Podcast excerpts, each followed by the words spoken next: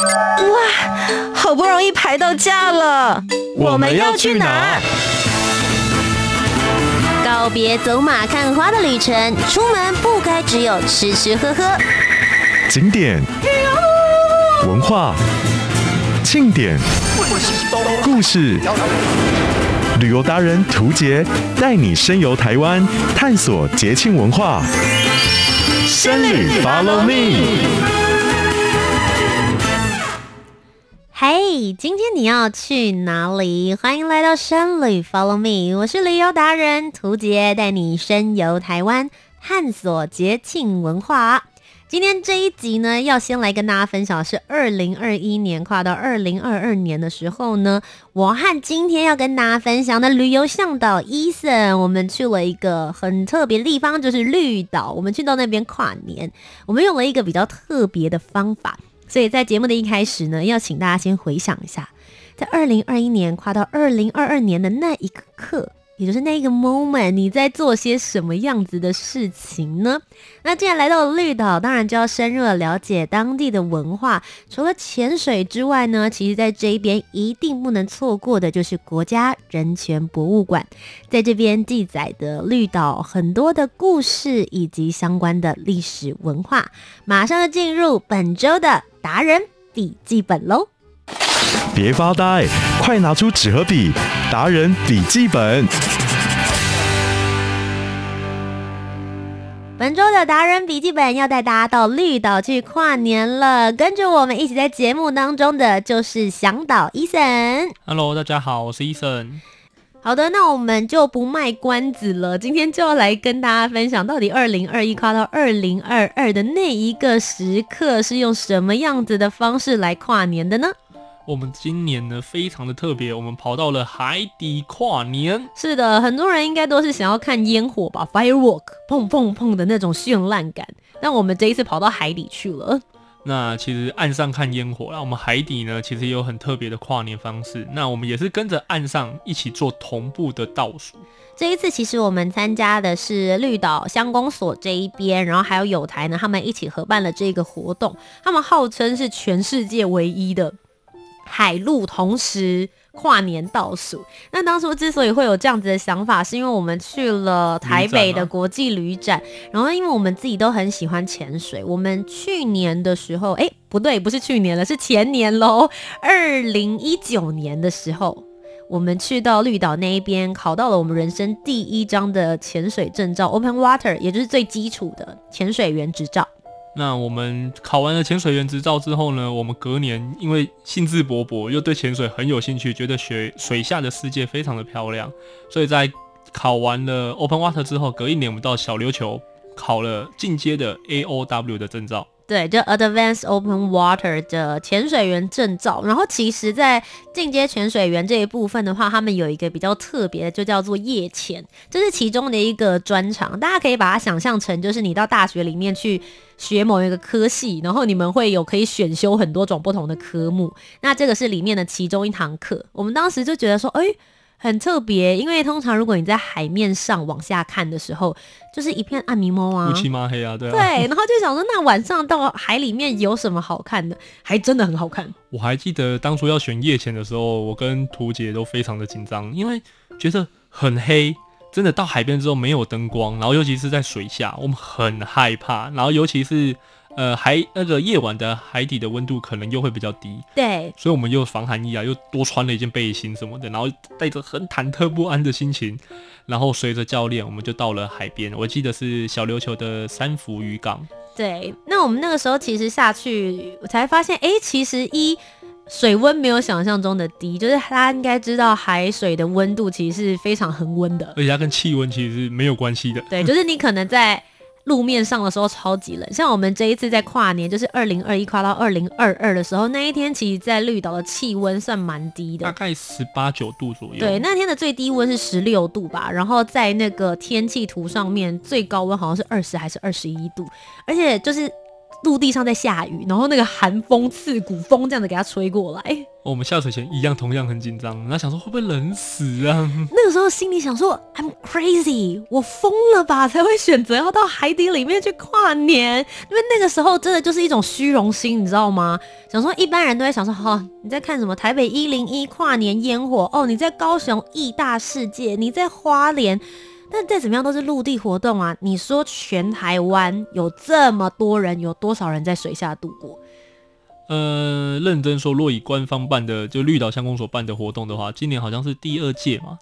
对，今年是第二届，所以第一届假设三十人，第二届假设三十人，哦，全台湾六十个人在海底跨年过，没错，所以我就觉得说，好，这个以后包含现在拿来节目上面讲，大家一定觉得是很新奇的。再加上其实大家对于绿岛的印象，马上就会连接到潜水这件事情，然后大家就会想说，那应该就冬天不适合去。我真的要跟大家讲，我觉得冬天其实蛮适合潜水的。其实冬天潜水最大的好处就是人不多。嗯，嗯以前我们夏天去的时候啊，海底尤其像绿岛的著名的潜点海底油桶，或是像是那个大香菇那附近。人都非常的多，啊、哦，蔡奇亚赶快，对，你拍个照可能要在那边等个十分钟，那你的氧气就一直在消耗。对，不过其实绿岛是蛮得天独厚的一个岛屿，它曾经被国际的一个潜水杂志票选成为全世界哦一百零一个必去的潜点，就在绿岛哎，所以我就会常常想说，大家都会想说啊，这个疫情期间没办法去国外潜水，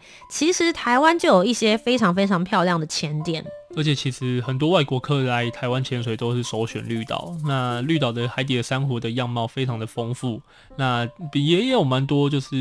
鱼类啊，或者那种海底生物都是非常漂亮的。嗯，像它的海岸沿线，因为它是用礁盘的海岸形成的，所以第一个部分就是海底的地形样貌非常的多元。然后第二就是刚刚有提到，冬天为什么也可以潜水，是因为其实它的温度常年都保持在二十五度到三十度之间。像我们这一次跨年去潜水，我们潜到下面的时候十几米深，大概二十四度。然后在比较接近水面的时候，大概也是二十五度左右，所以其实体温上面大家是非常非常可以适应的。再加上如果运气好的话，在这边你也是可以看到海龟，嗯、然后小丑鱼，就是海底下面的那个洄游鱼类的生态，因为海底的温度其实是也算蛮舒服的，所以鱼类也可以在这边生长的非常的好。再加上刚刚像呃我们的向导伊森也有提到，下面有像大香菇，那个就是世界级的潜，对世界。界级的潜点，所以有很多人都会跑来这边。他们就说它拥有千年的历史，嗯，一千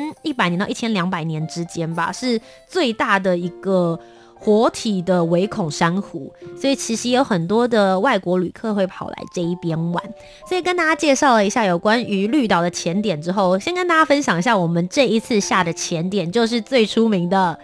石朗浮潜区，没错，这边呢，其实通常是大家来到绿岛潜水的话，一定会去玩的地方，因为这上面有一个非常著名的。海底油桶，它是豆丁海马的造型哦。它算是在以前的时候，它是全台唯一一个海底油桶，但现在变成唯二了。对啊，因为在那个今哎、欸、去年，对不起，去年十月的时候，他们在柴口的浮潜区也设立了一个燕鱼的海底油桶。没错，而且它是母子，就是一个在路上，一个在海下，其实还蛮可爱的。可是我们这次还没有机会去到柴口，因为迎风面的关系。东北季风来啊，所以北面的那个潜水区都不太适合下水。是，然后所以我们这一次在跨年期间的时候，就是去到这里，那就先跟大家分享一下。我们其实去之前的时候，一直很怕会很冷，所以我们这一次在下水之前，针对防寒这件事情下了很多的功夫。好，这个当然大家听到十二月要去潜水，尤其是夜潜的时候，都会非常的害怕。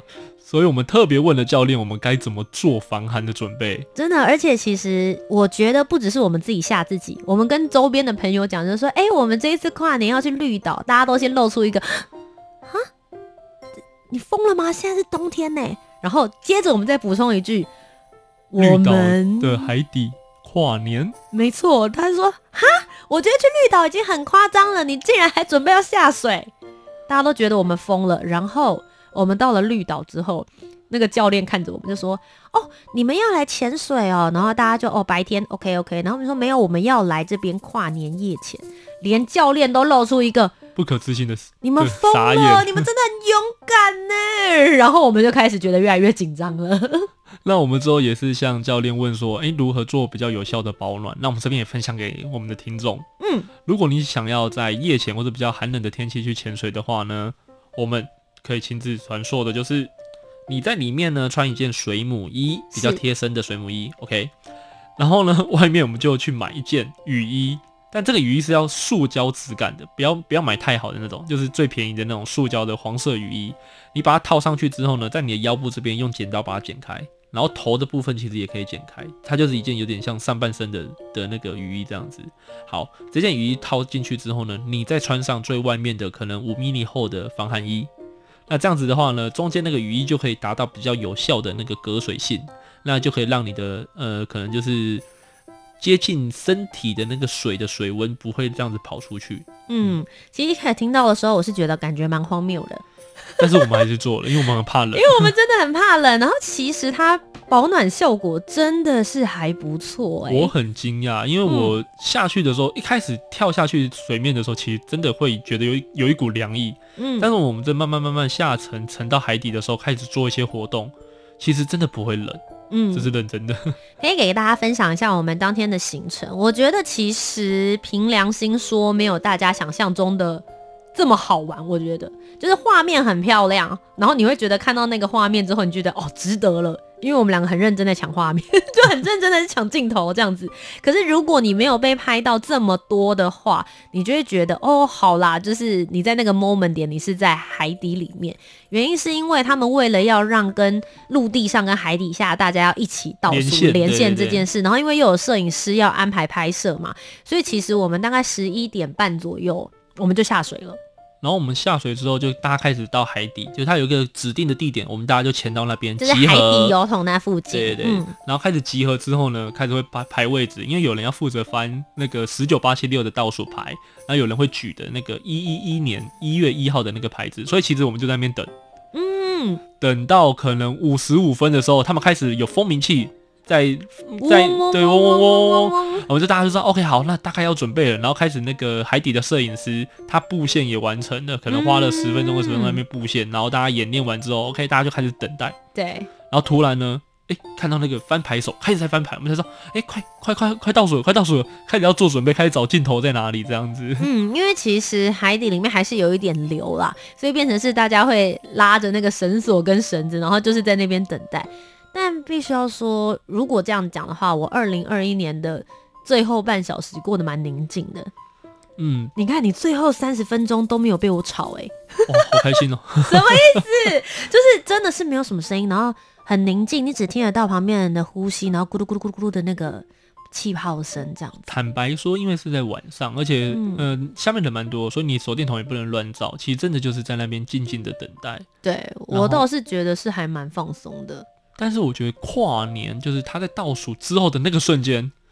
哦，很欢乐，超级欢乐，因为我们大家就开始拿那个备用的二级头，就是我们在呼吸的那个，你就大家把它想象成就是气瓶会出来呼吸有气泡的那个地方，大家就开始疯狂的乱喷，然后在下面你真的就有感觉到，很像是陆地上面开 party 的时候，你会有香槟。嗯，有没有那种感觉？有的，开始喷，一直冒气，一直冒气这样子，狂冒气。然后我们还有人带那种会闪灯的手电筒下去，对，大家开始在照照往上照啦，就那有那个灯光在那边闪，这样子很像夜店。方向比我想象中的还要热闹，对对，吓死！而且那个摄影机的灯光其实还蛮亮的，对对对对。然后他摄影师就会就因为跨年了嘛，大家开始在嗨，他就开始 take 我们每个人的脸，然后开始让大家做一些 pose 啊，欢乐的这个情境这样。说老实在。在当下的时候，没有办法想象画面到底是什么，因为其实我们也不知道上面发生了什么事情。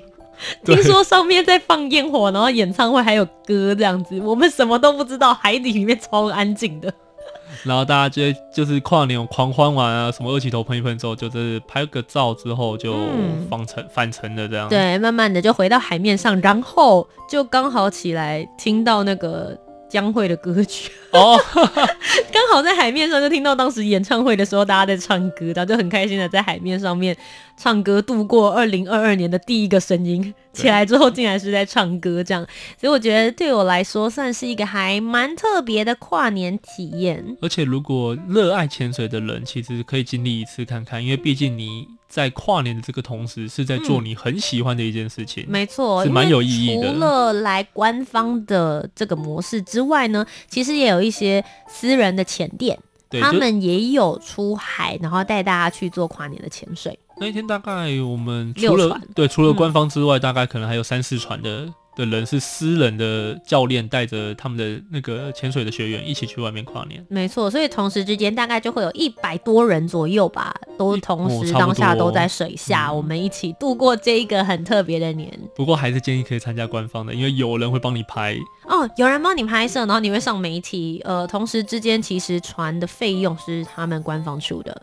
对，我们自己出的就是装备啊、气瓶啊，还有保险的费用而已，所以这边就是提供给大家做参考。不知道你二零二一跨到二零二二年的时候，你是怎么样子来度过的呢？好玩的体验讲完了之后呢，接着就要深入的带大家一起来玩玩绿岛了。绿岛其实除了这一些呃非常漂亮的潜水景点，然后还有一些奇岩怪石，有一些传说之外呢，我觉得这边有一个比较特殊的文化气息，就是监狱文化了。就是当初的政治受难者他们。待的地方，嗯，很多人其实对于绿岛的印象都会是这边不是关大哥的吗？因为其实他们有举办一个活动叫做大哥路跑，对对，然后很那个里面他们有一些角色设定，就大哥绕跑啦，然后大家要跟着一起跑，这样。不止大哥路跑啊，他们有很多什么监狱兵啊，什么那些卖兵的地方都设计的很像监狱，所以一般民众的印象会以为绿岛监狱关的是。大哥，不过我要讲啦，好像真的有一段时间的时候是有关兄弟，可是很多人讲说不一定是大哥。大部分来到这边的时候，可能会是，呃，我记得他们有讲是有一个等级的，是比如说窃盗罪，嗯、类似像这方面或偷窃相关的罪名的，会稍微比较多一些些。可是今天要跟大家分享是要再回到监狱文化在更久更久以前的部分，其实是大概从一九五零年代的时候，那个时候台湾其实从二二八事件之后开始引发，一直到后来的白色。恐怖时期，其实在这边呢，有非常多的政治受难者曾经在这边待过绿岛。呃，我觉得他们对于绿岛的影响，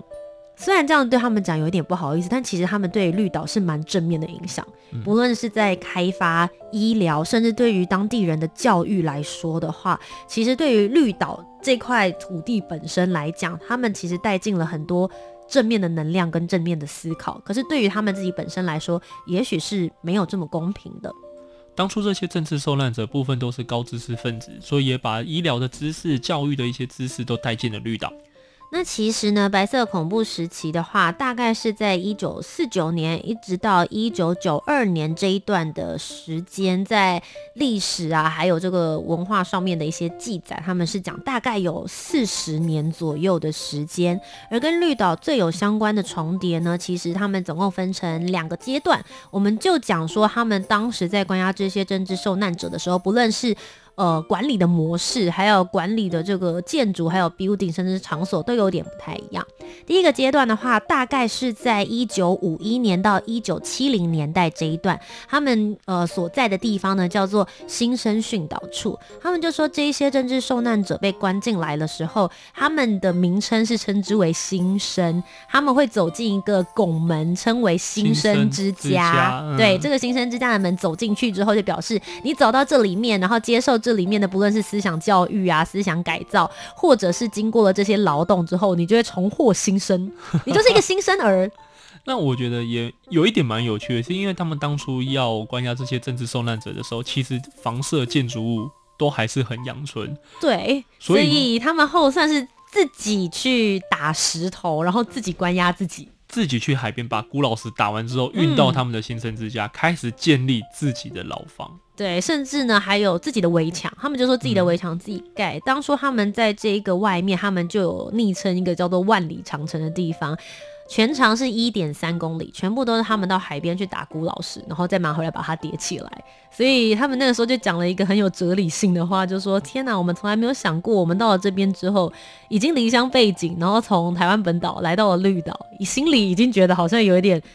天哪！我到底是来到什么地方？结果有些是被诬诬陷的，来这边心情又更差，就还要自己打石头把自己关起来。但对他们来说，我就是让你劳动啊。对啊，对，就是让你没有这么多的时间可以去做思考。那其实包含像在呃这一边的生活来说，他们一开始包含水利系统也没有很好，嗯，所以水利系统也是这边的人去做的。然后他们一开始的粮食也是有些缺乏的，所以后他们在他们的后面的后山也盖了很多农田，嗯、都是自己种自己要吃的东西，这样是。所以其实这一些里面包含不论是这个吃住，然后教育、医疗这相关方面，其实都反而是由这些新生他们一起去带进来。他们就是说，他们的一天其实从早上大概五点钟左右就开始，然后一直到晚上可能九点半左右才熄灯，中间就是不断的给你上课。然后劳动、上课、劳动、思想改造，大概会是这样子的过程来度过他们的每一天。其实大家可以去用同理心思考一下，很多人他们就是真的是蒙受了不白之冤，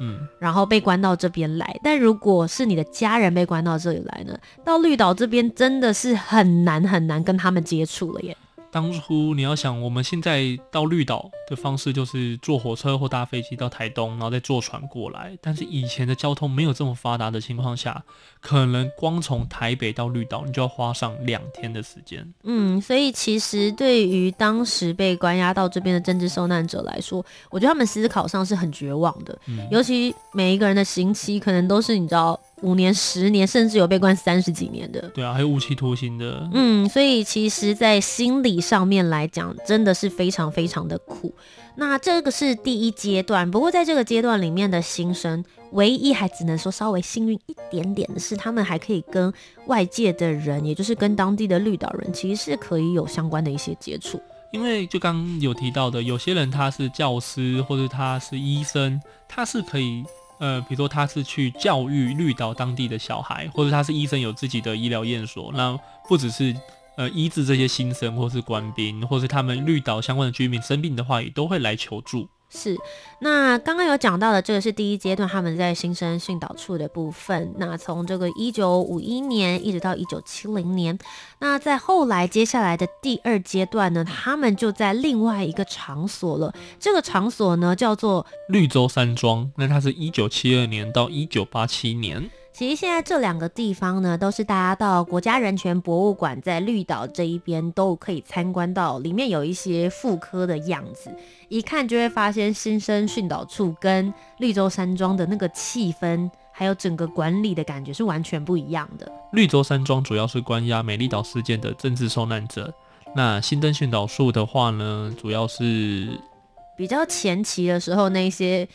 蛮多捕风捉影的高知识分子，白色恐怖的时候，对，因为在那个时候，其实他们有几种说法。之所以他们在比最多人的时候，新生训导处有关了将近两千个人左右，嗯，而且其实其中里面还有女性的政治受难者，也曾经在新生训导处这一边。可是我觉得相较之下，来到绿洲山庄的时候，你觉得有一种比较高的压迫感。那第一个就是他们的围墙修建的比较好了，不是辜老师了。对，那应该已经就是水泥墙了吧？对，就是真的，大家在可能电影当中会看到的监狱，因为我没有实际的去过现在正在启用的监狱，我不太知道情况是怎么样。可是我觉得走进去的时候，压迫感是很重的。他们在整个里面的主体建筑是叫做八卦楼，那八卦楼它里面的建筑进去的时候是呈现一个放射状的样子，对，去做一个设计。绿洲山庄呢，它主要是中心，它是一个管理的地方。然后四个放射状出去的那个是，呃，算是牢房。那这边的话就是关押政治受难者的地方。其实最主要就是他们可以一目了然啦，直接看到就是牢房里面有没有什么动静啊，有没有人出来在这个长廊上面随意走动啊，或者在那边叫嚣啊等等。对于他们在集中管理的时候，会是比较方便的一种模式。而且我觉得，呃，可以跟大家讲一下，他们总共有两层楼，然后两层楼最外面就二楼最外面面对海的那一边，他们说是不关押政治受难者，那边通常都是给比如说长官啊，或者是呃他们在负责管理的人住的。你知道原因是什么吗？因为那边可以感受自由的风。大概是这样的意思，他们是说在天气好的时候，从那个地方看海看出去，然后有可能可以看到台湾本岛的影子，嗯，所以怕大家看到之后会想家，然后就会有一种想要叛逃或者想要离开监狱的那一种心，怕大家会很难控制，嗯，所以就决定说要把大家留在那一些比较看不到外面，包括他们的窗都非常非常小。那其实那个时候人权团体还没有这么样子的盛行，所谓的关在牢房里面的人，他们所拥有的生活空间和生活品质，那个时候都还没有得到很好的一个伸张。而且一个牢房里面要关押大概十五到十六人左右，然后厕所就是一个开放式的一个蹲式的厕，哎、欸，坐蹲式的厕所，嗯。然后大家就，如果你平常漱口啊、刷牙、洗澡、上厕所，都是在那边获得你的水源，所以其实生活环境相对来说是比较艰辛一点点。那当然，在这一边的话，他们也会，他们就会做所谓的一些工作，比如说洗衣服啊，然后他们会做一些呃艺术的创作。虽然跟呃新生训导处比起来，他们没有这么多所谓没有意义的劳动。可是，其实，在这一边的话，我觉得是精神上面也受到蛮多的折磨。那这一段历史，其实我觉得在国家人权博物馆里面，他们都有一一的展示出来，有很多的真相。我觉得，不论大家你们现在站的政治立场到底是什么，它就是一段不可被磨灭、曾经发生过的历史。就是台湾一段过去，那其实现在的话，其实比较好，就是我们透过转型正义，我们可以正视这一个这一段历史，嗯、那这些历史的资料都有被揭发出来。嗯，我觉得它其实是蛮值得被鼓励的，而且我也很鼓励大家去到绿岛的时候，应该要花一点点时间。去看待这件事情，然后去了解这一段文化跟历史，它跟绿岛当地的文化过程，还有整个时间的轨迹，其实是息息相关。跟台湾本岛，还有我们之所以为现在的我们，不论是我们的民主自由，其实都有很大的关系。之所以这个绿洲山庄最后没有再关押这些政治受难者，其实也是因为在国际上面受到了重视，有很多的。国际的一些团体开始去注意到了这件事情之后呢，才要求把这些政治受难者所放出来。所以其实这个里面也是我们争取人权与自由，我觉得非常重要的一个里程碑。所以其实提到绿岛，当然你可以有很欢乐的行程，有很开心的潜水，但我觉得这是真正的深度旅游，希望能够带给大家，我们去知道在这段整个演进的过程之中，除了拍美照、IG 打卡之外，你的旅程应该能够有更有深度的一些玩法。对，那其实推荐大家去不止一次啦，因为我跟图杰每次去绿岛都会去那边走走看看。嗯，那应该已经看了三四次以上。那第一次看的时候都会觉得，哦，我们就是去看一下当那时候的历史的样貌。透过第二次、第三次之后，我们会渐渐会觉得说，诶，我们看了两三次之后。会放入一些同理心进去。如果我是当初那些政治受难者的家属的时候，我们看到这个环境，看到当初他们的一些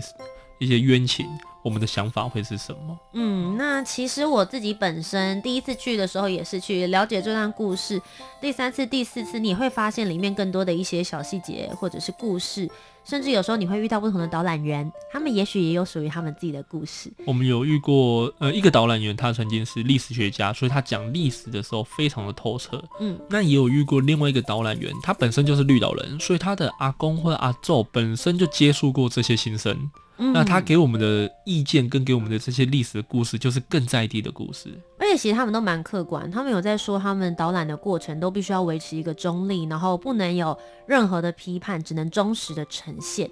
嗯、今天在节目的最后跟大家分享，我们在国家人权博物馆里面有看到纪录片，里面有一句话，就是为什么国家人权博物馆应该要在现在建立这一些相关的资料库？因为其实当时的那些政治受难者，他们都已经慢慢的凋零，慢慢的老化，他们可能会忘记里面曾经发生过的事情，或者是整个建筑物要还原原貌会变得更加困难。所以希望在现在保留最真实的。历史远景的现况，然后也让接下来的人都知道台湾曾经走过这一段路，然后好好珍惜我们现在所拥有的民主跟自由。